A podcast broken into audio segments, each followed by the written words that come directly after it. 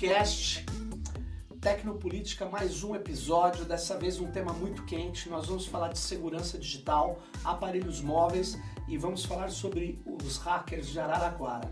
Na verdade, nós estamos aqui com dois pesquisadores, Hernani de Mantas. Tá aqui, Hernani, obrigado por ter comparecido aqui nesse episódio do podcast nosso, Tecnopolítica. Silvio Rato, pesquisador de segurança também, de redes digitais. O Hernani de Mantas foi do Meta Reciclagem há muito tempo atrás, né? entregou a idade, mas não tem problema. Eu Pois também é. sou dessa época. Eu sou Sérgio Amadeu, estou aqui com vocês de novo nesse episódio. É, vamos começar aqui sem muito, muitas delongas, porque a gente tem muito assunto nessa nossa, nessa nossa, nessa nossa conversa. E eu queria começar é, perguntando para vocês um tema que a gente já tratou nesse podcast. Vocês acham que o celular, o aparelho móvel, é algo para fazer qualquer coisa segura? O que, que você acha, Silvio? Olha, o telefone celular ele é um aparelho inerentemente inseguro por diversos motivos. Um telefone celular, primeiramente, ele é um computador. Como Perfeito. qualquer computador, ele está sujeito a várias vulnerabilidades de Perfeito. segurança. Né? Eh, ainda, o telefone celular ele é um dispositivo de radiocomunicação. Perfeito. Então ele está eh, vulnerável a várias formas de interceptação e localização de pessoas desse tipo de dispositivo. Mais que o computador. né? Sim, ainda mais, ah, o telefone celular ele foi feito para coletar dados. É a primeira função do telefone móvel hoje, do smartphone, é coletar dados. Então é muito difícil você conseguir ter segurança com um tipo de dispositivo que ele não foi feito tendo a segurança como um pressuposto. É possível se proteger com o celular? Um pouco, mas você não vai ter muita proteção. A gente pode dar algumas dicas para as pessoas seguirem, ah, mas não confie no telefone celular, ah, confie um pouco mais no seu computador, se você tem um computador razoavelmente seguro, que ele também pode ser Claro. ah, mais inseguro, né? um computador mal configurado pode ser até mais inseguro do que um telefone celular. Então, Silvio, o que nós estamos vendo aí é o que eh, já foi falado isso aqui no episódio. O aparelho celular, ele é para fazer uma comunicação que você faça eh, sem que essa comunicação, ao ser eh, escutada, intermediada, ela gere algum prejuízo. Porque se você for fazer alguma coisa é muito importante via celular, eu sugiro que você não faça. Então, aquilo que ninguém pode ouvir, ninguém pode interceptar. É claro que nós estamos falando do mundo hoje que tem vários tipos de intrusores, como Pegasus do NSO e outros, né?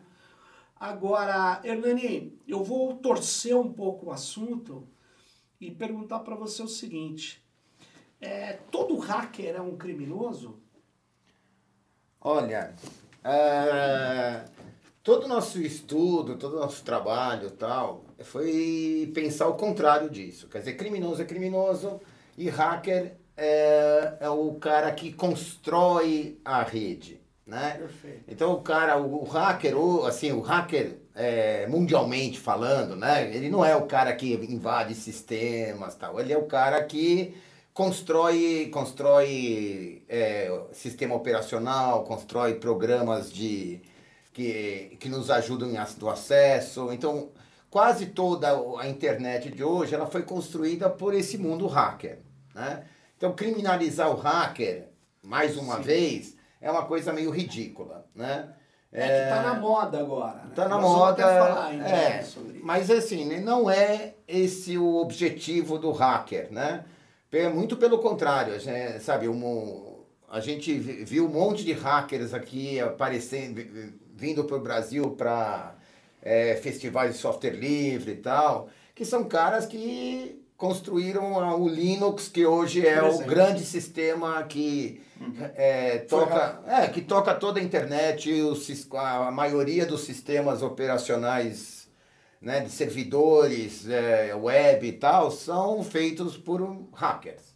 Perfeito. Então, eu acho que criminalizar a priori, falar, nossa, os hackers e tal, é um desconhecimento absurdo de qualquer, de qualquer entendimento do, do que é internet, do que, que é esse mundo. E, e eh, o Silvio Rato, podia me falar como é que você definiria o hacker para quem não tem conhecimento muito desse, desse mundo das redes? Tá, olha, a palavra hacker era uma palavra que ele está em disputa. E era uma palavra cujo significado ele variou muito ao longo do tempo. Uh, se você olhar lá atrás, na década de 10 do século passado, uh, o, hacker, o, o hacker era muito utilizado para a galera que fazia brincadeiras com o sistema telefônico. Né? Uh, então era um, era um jargão da, da telefonia na época. Né? Se você, se você vai já para os anos 60, quando começa a computação nos grandes institutos de pesquisa, o hacker ele virou justamente um sujeito que ele está interessado em conhecimento interessado em aprender e interessado em uh, mexer nos sistemas, mexer nos computadores. Então o hacker, ele é simbolicamente aquela pessoa que compartilha o conhecimento e que troca informação numa velocidade mais rápida do que a academia. Né? Isso vai mudar nos anos 80 e principalmente nos anos 90, quando a computação uh, pessoal começa a ganhar muito peso uh, muito, muita, uh, muito, começa a ter muito uso de computador uh, pessoal, principalmente nos Estados Unidos, e a molecada começa a mexer em tudo quanto é sistema, e muita molecada começa a tentar entrar nos sistemas. inclusive tem um livro que chama Hacker Crackdown, que está disponível na internet, do Bruce Sterling. É muito interessante esse livro, ele vai contar bastante dessa história. Né? então, a partir do momento que você tem uma geração uh, de molecada nos Estados Unidos que começa a ter acesso à computação, essa molecada ela quer ter acesso a computadores. Essa, essa molecada não tinha acesso Sim. às universidades e aos grandes computadores. Então vai tentar entrar nos sistemas por curiosidade. Né? E aí começa uma perseguição na, pela, pela uh, justiça americana em cima dessa uh, uh, molecada. Mas, a partir dos anos 80, né, começa a surgir o que é chamado de software livre. Né? A ideia de um, de, um, de um software que você pode estudar, modificar, fornecer para outras pessoas, estudar. E o termo hacker passou a ser muito utilizado por pessoas integrantes do movimento software livre como Perfeito. ethos, como forma de, olha, eu sou hacker, seja hacker, todo mundo pode ser hacker, improvise, invente, Aliás, crie. Boa lembrança, porque o Richard Stallman, que é o criador do GNU, do, do, praticamente do movimento de software livre. Ele era um pesquisador de inteligência artificial e ele depois ele vira um evangelizador da defesa de códigos abertos desenvolvidos colaborativamente. E ele terminava os e-mails dele, as falas, falando happy hacking, né? Que é o que é que era uma além dele se ele se pronunciar como um hacker, é, ele, ele tinha essa cultura que é de vencer desafios e compartilhar quando um desafio lógico foi vencido. Então, boa parte da cultura hacker é vinculada ao compartilhamento, né, a, do conhecimento. Isso que é curioso. É Agora, é, testar limites, testar né? limites. Agora, por exemplo, existe também o cracker, existe também o, o, o aquele que utiliza um conhecimento o conhecimento dele para praticar é, atos de vandalismo ou mesmo de benefício pessoal. Existe. Existe. Existe. Agora, é, a comunidade hacker em si não vê bem é, esse tipo de, de prática. O que, que vocês me dizem disso? É, eu acho que são coisas bem diferentes. Eu acho que o cara que se diz porque ninguém se diz hacker, primeira coisa. É. Um, né, é uma coisa que quem fala que você é um hacker, são normalmente são os outros. Sim. Né? Os outros parceiros. É um pouco o que acontece na academia. Né? A gente escreve um, um texto tal, não adianta você achar que o teu texto é bom. O teu texto tem que ser aprovado pelos teus pares, né? Uhum, claro. E o, o, eu, o, o, hacker ele começou a existir dentro das universidades americanas. Então não é que ah, o hacker. Quem, quem são os hackers? Os hackers foram os caras que criaram o Google, foram os caras que criaram o, o Facebook, foram os caras que criaram outra, todos esses sistemas que a gente usa diariamente. Né? Então não é. Eu acho que a gente tem que é, entender melhor o que, que esse hacker pode fazer, né? O que, que ele faz, né? E também entender que, a, a, o, que o cara que não é hacker é um cracker, pode ser um lamer, né? Tem outros nomes para isso, né? É que o cracker é bem é. mais vinculado a quebrar, a quebrar, quebrar senhas, senhas, é, senhas, sim, né? Sim. E mas eu acho que hoje em dia também esses caras eles estão numa, numa, num, num tipo de crime que é um crime de, de enviar um malware. Sim. E aí o cara acessa, é, ele, ele entra no, no, no, celular, tal, ele, ele vai abrir uma coisa que ele não sabe o que, que é e acaba sendo infestado de, alguma, de algum vírus tal que faz com que o, o sistema fica mais, é, mais é, aberto, né? fica mais é, passível de ser, de ser hackeado no sentido está falando do usuário. Do né? usuário. usuário. É, o grande é. problema que eu acho né, no, De internet. É, na questão do, dos,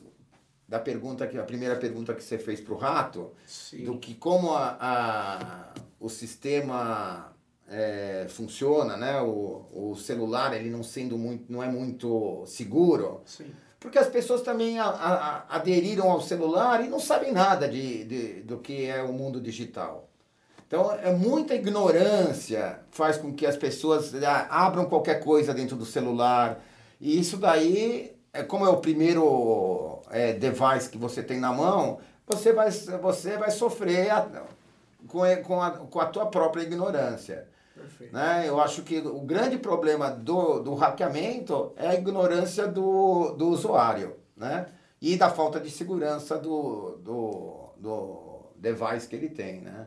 É, e aí eu, eu, eu diria o seguinte, não sei se vocês concordam, a maior parte da comunidade hacker, ela hoje é uma comunidade de desenvolvedores de código. Sim, Olha, Sérgio, tem, eu acho que assim, tem hackers e éticas. É, né? tem Perfeito, de tudo. Tem de tudo. Tem de tudo. Boa questão. É, é difícil, uh, eu acho, separar essas coisas, mas uh, a gente vê fenômenos, por exemplo, uh, de hoje um mercado de vulnerabilidades de segurança que tem surgido. Né? Então, uh, existe hoje uma, várias uh, políticas de recompensa para quem achar falhas de software, né? por exemplo, no Telegram, Telegram no WhatsApp, etc. Né? Uh, mas o que, que acontece? Como é que funciona esse mercado? Né? Se alguém encontra uma vulnerabilidade desconhecida no software, essa pessoa pode vender para algum broker, algum negociante, Sim. porque isso vale muito dinheiro, porque toda vulnerabilidade de segurança que você encontra, ela pode ser explorada para invadir algum sistema. Né? Uh, e esses negociantes, eles vendem para empresas de segurança que fazem softwares invasores, como, por exemplo, é o Pegasus, que você mencionou, que é feito por um fabricante israelense, o grupo Sim. NSO, Sim. Né? e que uh, no Brasil hoje começa a se falar muito sobre um possível uso dessa ferramenta que invadiria o WhatsApp, Telegram e basicamente o celular da pessoa sem que a pessoa precisasse fazer qualquer tipo de interação para ativar Basta esse software. Enviar. Exato. Às vezes nem precisa, nem precisa atender uma chamada ou clicar num link. Né? Uh, acontece que essa descoberta de vulnerabilidades é feita pelos chamados hackers também. Se a gente for falar quem é hacker, quem não é hacker, então existem hackers que fazem parte de um mercado super lucrativo de uh, procura de vulnerabilidades para vender essas vulnerabilidades para fabricantes de softwares de espionagem que depois vão vender para governos uh, que vão usar contra seus cidadãos. Perfeito. Então, hacker é uma palavra em disputa é uma palavra em disputa. Concordo. E aí eu pergunto uma coisa, vamos entrar no tema, muita gente está nos vendo até agora, ouvindo, mas na verdade ele quer saber o seguinte, é, a Polícia Federal, ela diz ter desbaratado uma operação é, que teria relação com a Vaza Jato, que foi basicamente é, informações que mostram um grande esquema de corrupção das funções essenciais da justiça que era praticado no interior da Lava Jato e que tinha como um dos principais articuladores o então juiz Sérgio Moro. Bom, o Moro é, não é mais juiz, na figura de ministro, ele já promete chamar a Polícia Federal para investigar esses vazamentos que ele já nomeia como uma operação de hackers. Então ele descarta imediatamente é, é, o trabalho de vazamento da própria Lava Jato, ele descarta imediatamente o trabalho de agências de vigilância permanente, porque a, essas agências espionam todo mundo, inclusive os seus é, adeptos principalmente, é, ou aqueles que são serviçais. Então ele descarta tudo isso e muito é, assertivamente diz foi um hacker. O hacker invadiu meu telefone. E aí vários ministros, deputados começam a falar, um hacker invadiu uh, seus aparelhos. Isso foi uma narrativa. Pois bem, é, depois de voltar dos Estados Unidos, de férias, a polícia, o ministro volta e imediatamente a Polícia Federal encontra hackers em Araraquara. Praticamente eu só tenho informações de jornal, esse hacker, só para você ter uma ideia, ele tinha um deles, o principal, Walter Delgatti Neto Vermelho, ele tinha uma, um perfil no Twitter e esse perfil no Twitter era de esquerda, mas aí as pessoas vão atrás e descobrem que ele tinha uma conta inativa durante muito tempo e que ele era um filiado do DEM. O DEM logo se atrapalhou e expulsou o ACM Neto já declarou ontem ou hoje que ele está expulso do DEM, e que esse tal hacker, junto com o DJ, eles não usavam é, nenhum dos instrumentos de, vamos falar assim, que em geral hackers que fazem, hackers de segurança ou hackers que querem penetrar em sistemas complexos, eles utilizam uma série de não se encontrou nada, inclusive são usuários de Windows, pelo que me parece. Uh, e eles são. É, em nenhuma hora o advogado diz que tem a ver com as denúncias do Intercept, outra hora um advogado já disse que não tem a ver, ou seja, é tudo um obscuro. E eles dizem que conseguiram as informações, a imprensa diz, ouvindo a Polícia Federal, porque ocorreu a técnica, ou foi aplicada a técnica, a técnica do spoofing, né, de mascarar um IP, um aparelho e fazer às vezes de alguém que você quer se comunicar. O que, que você, Rato, acha disso? É, você acha possível que esses, essas pessoas sejam efetivamente hackers? Eu acho que com o que a gente tem de informação, a gente consegue só trabalhar com análise de narrativas, como você colocou.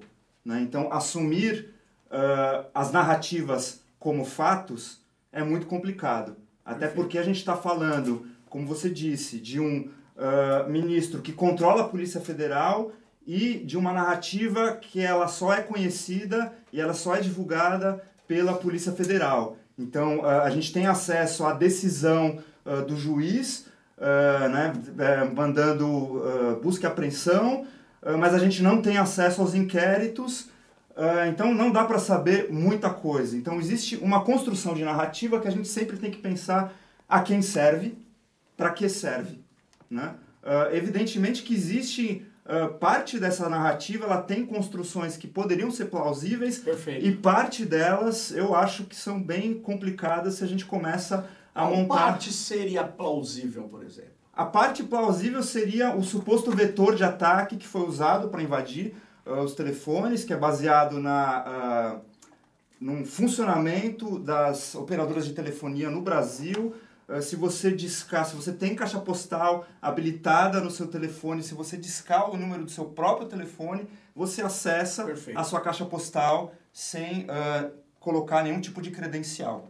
Né? Com base nisso, uh, a narrativa desses, de que esses supostos hackers teriam uh, acessado um sistema de voz sobre IP, comprado umas linhas virtuais de telefone, onde você pode fazer o famoso spoof, que é o, ou seja, a falsificação, a clonagem do número de origem, e com isso telefonariam para o próprio uh, número uh, da vítima e com isso acessariam a caixa postal da vítima. Esse é um pedaço do vetor de ataque.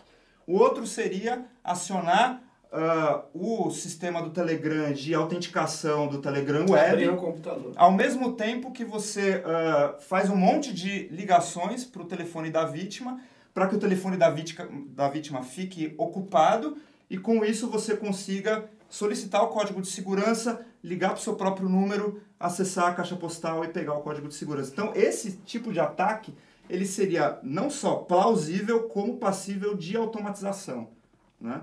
Uh, porém, uh, a gente não tem nenhuma base para acreditar que esse ataque tenha de fato ocorrido.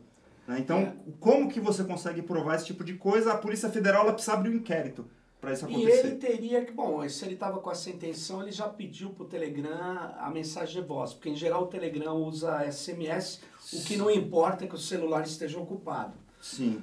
Mas vamos supor que ele fez isso, ele cuidou para ter uma mensagem VoIP de- na caixa postal.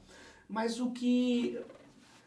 Aí, qual que seria a inconsistência? Antes, eu tenho uma pergunta, porque eu vejo uma inconsistência quando o Moro foi na Câmara e andou dando declarações. Ele diz: Olha, eu não tenho mais as mensagens, porque eu as deletei e não uso mais o celular. Então a, a pergunta é: esse é, são coisas que a imprensa podia perguntar para o delegado que comanda. Mas vem cá, esses é, hackers, eles agiram esse ano ou é em 2016 e 2017? Ou esse ano eles recuperaram a mensagem de 2016 e 2017? Então o Moro não tinha apagado, era mentira? O Moro continuava com o celular ativo no Telegram? De Então, fato, isso é uma inconsistência. existe uma sinuca de bico aí, né? Qual seria? Ou as mensagens foram adulteradas, né? É, mas vem cá, por que, que eu hackeio alguém e adultero mensagens? As duas coisas não São fazem sentido, Não faz nenhum sentido. entendeu? É muito Ou mais eu- fácil aí, você se criar eu- uma ficção. Ou se ele foi hackeado, as Isso. mensagens né? São consistentes. Né? E, portanto, ele cometeu é, aquilo que eu chamei de corrupção das funções essenciais da justiça. Porque se o Brasil concordar que um julgamento, o juiz não é juiz, ele é parte, então ficou meio complicado a nossa vida no Estado de Direito. Já não juiz temos é juiz. mais, Já né? não temos. Mas então, eu, isso nós podemos afirmar no plano do discurso. A inconsistência total. existe uma É. inconsistência na narrativa. Na narrativa, em vários pontos. Sim, sim. Porque ele, ao afirmar que ele fazia isso na Câmara, você lembra? Ele falava, o senhor escreveu isso talvez. Eu não me lembro, talvez. Isso é uma técnica para não mentir ali, porque isso pode criar um problema grave para ele. Então ele não sabe, não lembra e talvez. Perfeito, é uma técnica de autodefesa. Mas ele, em nenhum momento, ele afirmou, a não ser na imprensa, isso foi falseado. Se foi falseado, para que, que alguém vai hackear e vai ou vai obter informações falseadas? Não precisava nem de hacker, basta inventar. É, Então, e, e tem uma questão de tempo também, né? Porque assim, se eles foram hackeados no começo do. em, em- quatro dias, não é, é impossível analisar todo o material que o Intercept pegou e conseguir fazer com que eu montar uma matéria e tal. Isso daí demora, é uma pesquisa. Essa pesquisa demora, né? É, dá para entender que ah, é, não, não- a Intercept não está divulgando todos os dados. não. Ela está divulgando só os dados que são pertinentes ao público. Né? E uma, uma coisa interessante que está saindo vários, vários órgãos, blogs, e e a própria Globo acho que deu, ou um colunista dela, é, esse Del, Delgatti, ele voltou em maio para o Twitter, logo dois dias antes do Moro afirmar que foi hackeado. E ele já volta, não mais como DEM, ele já volta como um cara altamente de esquerda. Lula livre e tudo mais. Então, é uma coisa que parece muito esquisita. E essa narrativa ela tem uma coisa interessante porque ah, na ah, perícia forense da Polícia Federal, conforme é dito, não seria necessário de modo algum fazer uma auditoria do aparelho de celular do ministro. Porque ela é somente baseada em informações de provedor de voz sobre IP, informações de, de, de ligação telefônica, então não existiria a necessidade Da perícia? da perícia no aparelho. Aí ficou difícil. É, aí é- Entendeu? Porque ele, ele entregaria o aparelho dele? Ele entrega... é- uma boa pergunta. Entendeu? Ele não entregou, nem o Dallagnol entregou, Não, ninguém entregou. Ninguém entregou. Então a Polícia Federal, sem ter os celulares, como é que ela está fazendo todas essas afirmações? Não, ela vai no provedor. eh, Primeiro ela vai no, na companhia telefônica, pega o histórico de ligações, supostamente, então isso seria, seria uma narrativa. Como fazer? Vai até a, a operadora, pega a lista de chamadas, né? E aí consulta a quem, quem controla esses números. Ah, provedor tal de VoIP, vai lá. Sim. Quem é o dono dessa conta? Qual que é o IP? Então essa é uma narrativa que não necessita da De auditoria pegar. do aparelho. E ela então, é conveniente com o expulso. Nesse sentido, ela é conveniente. Agora, é muito complicado sair dessa narrativa e já criar a ponte de que já foi. tudo. é o mesmo vazamento, esse hack representa o vazamento É, do Intercept. Aliás, eu vou te falar, a- algum, um advogado já afirmou que não tem nada a ver com The Intercept. Só que o outro disse que porque as coisas são complexas. Eu já vi que eles são meio atrapalhados. Um diz que tinha vendido para o PT, a pedido do PT, e aí teria que falar quem que comprou, onde está o dinheiro. Aí ele já disse que não. Ele queria vender para o PT. E agora ele já disse que não que ele era amigo do Glyn e entregou pro Glyn. Então, são coisas que não dá para saber porque são são basicamente análise forense com base em depoimentos, né? Vamos combinar que não é Isso. sério. Né? E eu posso voltar um pouquinho É, atrás claro, no tempo, eh, lembrar de duas operações um pouco mais antigas. Ah, primeira delas, Operação Hashtag 2016, Nossa, contexto das Olimpíadas. Me lembro. O que, que aconteceu na época? Ah, de repente, estoura uma operação, ah, um monte de jovens, um deles menor de idade, são presos ah, por acusação de, de integrar o Estado Islâmico. E foi a primeira acusação de terrorismo Me no lembro Brasil ah, desde a redemocratização, na Nova República. Foi a primeira Foi a acusação. primeira. Né? Que para fazer o uso da lei antiterror, Sim, inclusive. então foi um, a operação hashtag ela foi um teste, porque ao que tudo indica, a gente não tem detalhes, então assim, a gente até hoje não sabe como é que foi investigado isso daí. Tudo leva a indicar que monitoramento, se, se isso foi verdade, né? Porque a gente está falando de construções de narrativa, a gente não tem acesso à materialidade, né? Ah, segundo tal narrativa, leva a gente a crer que uma possibilidade seria a infiltração em grupos de WhatsApp, grupos de mensageria instantânea, ah, de pessoas ah, simpatizantes, por exemplo, do Estado Islâmico. E a partir disso, rastrear os números. Se você está dentro de um grupo de Telegram, Claro. WhatsApp, você sabe o número das pessoas, Sim. você Aí- sabe o número das pessoas, você sabe o CPF das pessoas, porque existe ah, aí uma portaria que ah, obriga você a, a- ao ativar o seu chip, colocar o seu CPF. Então, número de telefone, Fácil. CPF. Número de telefone e CPF é nome de uma pessoa e a localização daquela pessoa em tempo real. Então, facilmente ah, prender essas pessoas. Posteriormente, uma dessas, um desses jovens morreu na cadeia ah, numa disputa. Aí depois que ele foi transferido para um presídio estadual, ele morre e tal. É uma, é uma, uma história super esquisita. E o outro caso é o caso do Silvonei. Né? O Silvonei que teria hackeado ah, a ex-primeira-dama, a esposa do Temer. E isso foi uma das, das coisas que se atribui à subida ah, do Alexandre Moraes ao STF. né? Porque rapidamente foram em cima do Silvonei. Também é uma narrativa, a gente não sabe muito do que aconteceu, mas diz a história que ah, o Silvonei comprou na Santa Ifigênia, em algum lugar, um CD com cadastro de pessoas, e a partir disso ele conseguiu ah, informações do iCloud da ex-primeira-dama, e com isso conseguiu acessar a conta e começou a es- teria extorquido dinheiro, teria feito um monte de coisa e ameaçado ah, divulgação de conteúdo íntimo, de fotos comprometedoras, etc. E rapidamente prenderam o Silvonei. E a gente não tem informações né, ah, de fato o que, que aconteceu. Então são dois exemplos ah, de. ah, no primeiro exemplo não tem muito essa figura de hacker, mas no segundo a gente tem.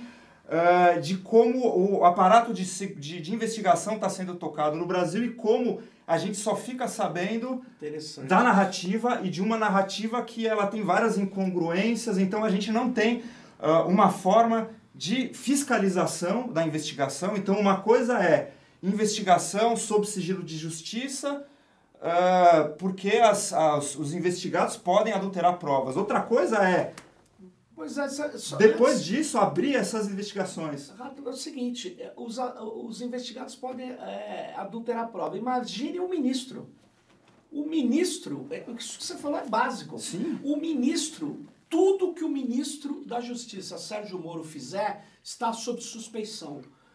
No que diz respeito ao caso Lava Jato. Sabe por quê? Ele é um dos principais suspeitos, insisto, do desvirtuamento da operação. Então ele não pode, não po ele não poderia ser o chefe de uma operação qualquer que, aliás, é, a Polícia Federal está fazendo com grande empenho. Ela não consegue encontrar é, coisas básicas, não consegue abrir o computador do Odebrecht, é, não consegue achar o Queiroz, mas consegue imediatamente localizar hackers que eram, eu queria lembrar a matéria da Isto É, há um tempo atrás, eram russos. Mas já que ficou difícil, eles apareceram em Araraquara. Mas fala, Dimantas. Não, é tudo muito. Essa narrativa é muito conveniente, né? Então é isso que a gente tem que. Quer dizer, não, não dá, não dá para ser em, em tão pouco tempo você ter tanta certeza das coisas, né? Eu Não dá. acho. Não, é impossível. A gente. Ah, você pode. a- Até pode ter é, tido uma tentativa de invasão, até uma invasão para outras coisas. Mas esses meninos que foram presos aí, eles estão mais para uma. Sabe, para uns caras que estão. Sabe, ligando para as pessoas para falar que tem um sequestro relâmpago, sabe? É uma coisa muito mais básica, muito mais, é, sabe, porta de É meio cadeia. estelionato É mais um sofisticação é um- tecnológica. Porque esses caras nem. Quer dizer, não dá pra ser um hacker falar que é um cara que. Né, o hacker, até não. pejorativamente falando, né? u- Usando o Windows 10. Né? É, apesar que- ninguém é, nem, nem um cara que entende de sistema usa o é, Windows 10. E agora tem Né? um problema, né? Porque um dos advogados já alegou que o tal do, do, do, do ex-DEM e ultimamente ultra Sem partido sem atualmente. partido atualmente, esse Delgatti, ele já disse que tem problemas psiquiátricos e tal. Gozado, né? Os esquemas do Bolsonaro sempre envolvem pessoas com problemas psiquiátricos, né? Aliás, É o que nós temos é mais, é, o que nós mais temos por aí, né? Mas, assim. é, é, eu, mas eu queria só é, recuperar uma questão. A inconsistência, ela, ela é muito forte, é, mesmo nas narrativas, porque as narrativas são trocadas. Isso é preciso deixar bem claro.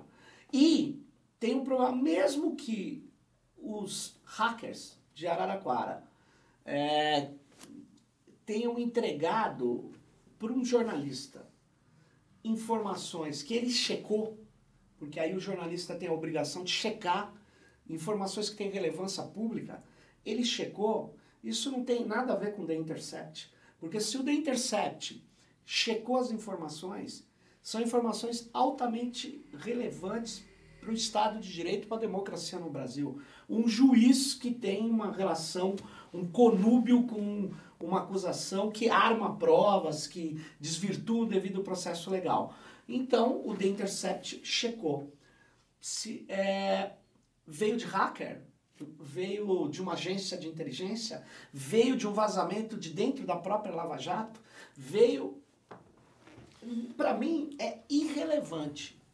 O fato é, aquelas informações são verdadeiras? Me parece que são. Porque várias pessoas procuradas por jornalistas confirmaram a informação. Então, eu gostaria de dizer o seguinte: me parece isso uma cortina de fumaça. É, hackers, para dizer que tudo que foi divulgado não teria validade jornalística. E aí eu quero dizer que teria. Não, de qualquer Essa é forma, questão. de qualquer forma, sendo esses hackers os re- realmente que os que invadiram ou não, de qualquer forma o conteúdo, como disse É. o nosso o nosso juiz, então, né? O, o que vale é o conteúdo, né? O que vale é o conteúdo. né? É o conteúdo que tá que importa. O resto não a invasão em si e tal.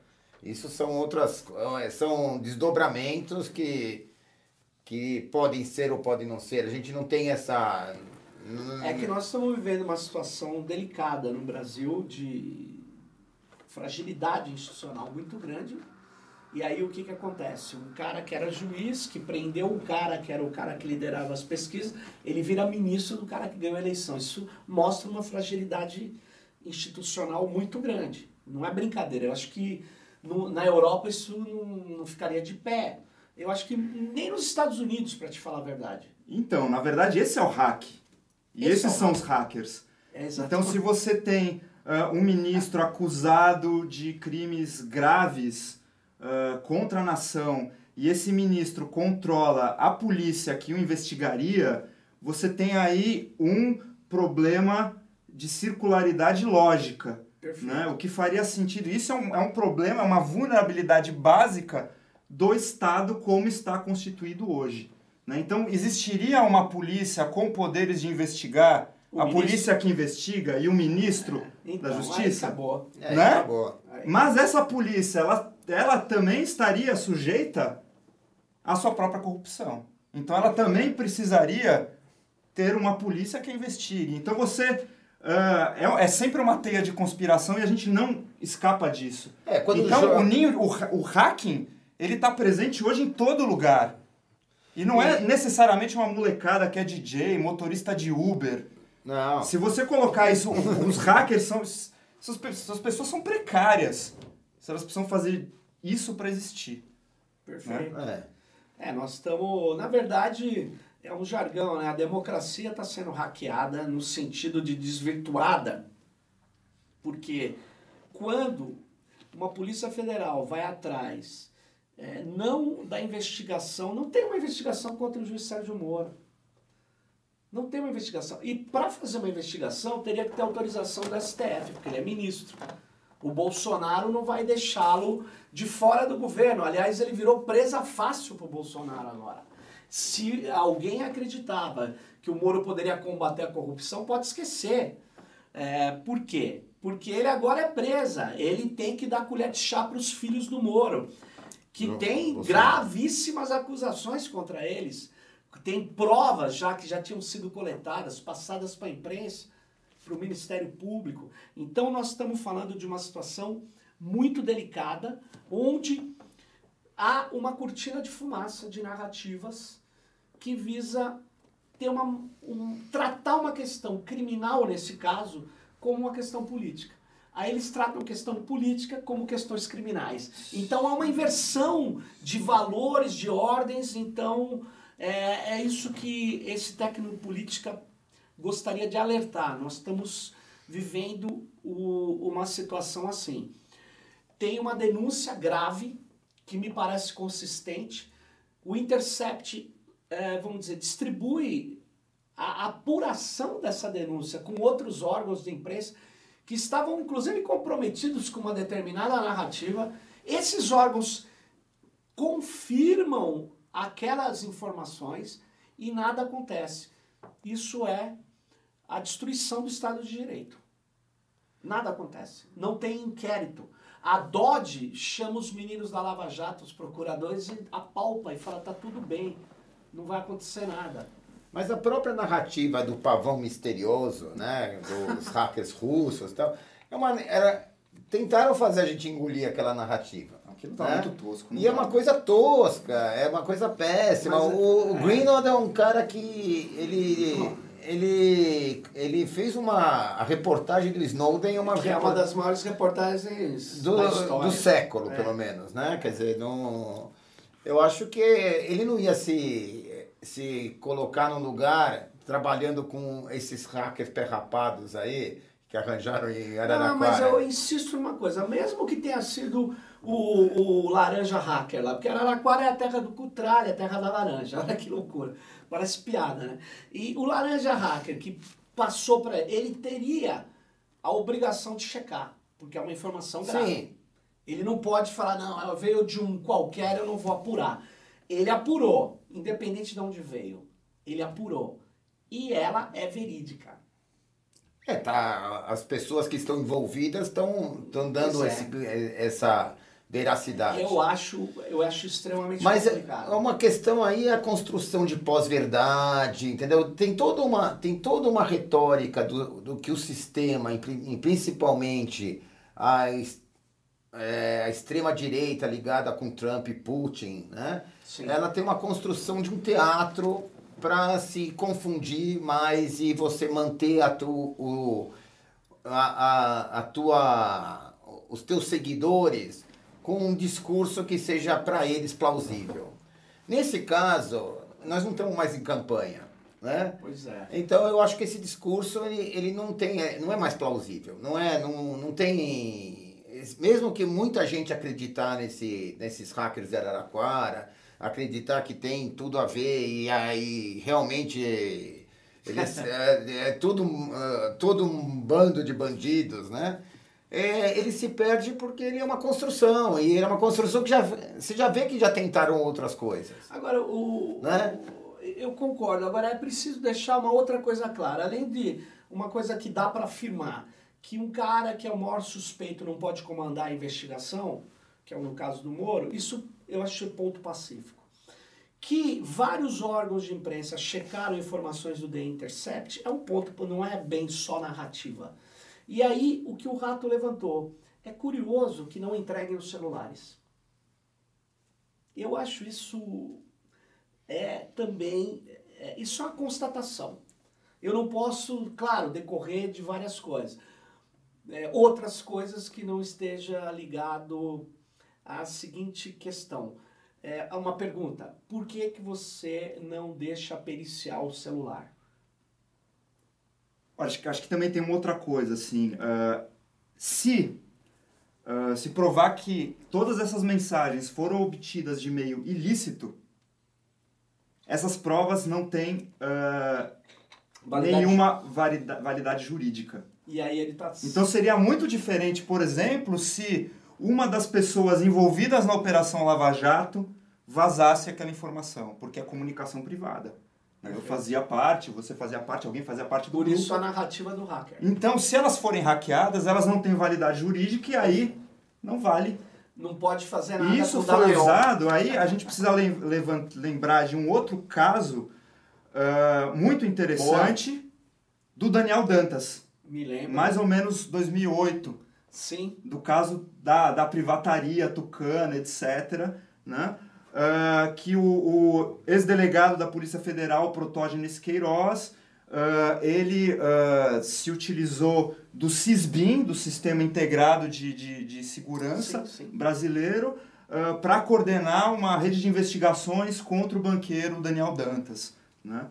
Ah, e se usou muito de interceptação telefônica, inter- interceptação telemática de e-mail, etc. Naquela época não tinha essa coisa de criptografia, de mensageria segura, de e-mail seguro. Pegaram todas, as- a, toda a comunicação. Tinha criptografia na máquina. Tinha com- criptografia no HD que dizem nunca terem ah, quebrado É essa que criptografia, né? é o que dizem. Né? Ah, mas o que aconteceu? Ah, invalidaram toda a investigação da Operação Satyagraha, alegando que o Protógenes não poderia se utilizar do SISBIM, do Sistema Integrado de, de, de Inteligência. E aí anula-se tudo, anula-se o grampo, anula-se a inter- interceptação, que foi uma interceptação legal na época, até... ah, Tinha juiz. exatamente. O juiz deu a...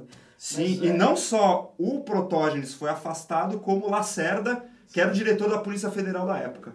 E eles Por foram quê? colacados na geladeira. Porque foi enfrentar quem tinha as graças do poder. Sim, então é interessante que isso Interessante, seja Resgatou uma questão Né? crucial. Ah, outro ponto interessante, assim, não sabemos quem vazou o conteúdo que o Intercept está divulgando com essa tag Vaza Jato, né? Ah, por um lado não importa, por outro a gente pode sempre pensar para quem serve, para que serve. Evidente que se você colocar uma informação desse tipo para o Glenn, para o Intercept, eles vão publicar, né? Então, a gente pode, claro, criar um monte de análise de conjuntura ah, e pensar, olha, foram os russos, foram os americanos, foi o próprio GSI, foi a Lava Jato. Foi a- um né? vazamento de dentro da NSA? Por que não? Como saber? É, o, o Snowden era é, mas- NSA. Tem, tem uma coisa que a gente já pode ver que isso começa desde da operação hashtag, que é uma criminalização de uma juventude precarizada sob a alcunha de hacker. Perfeito. Existe toda uma legislação que a cada dia está avançando e toda uma cooperação dos sistemas de inteligência brasileiros neste discurso de guerra aos hackers, de guerra ao terror.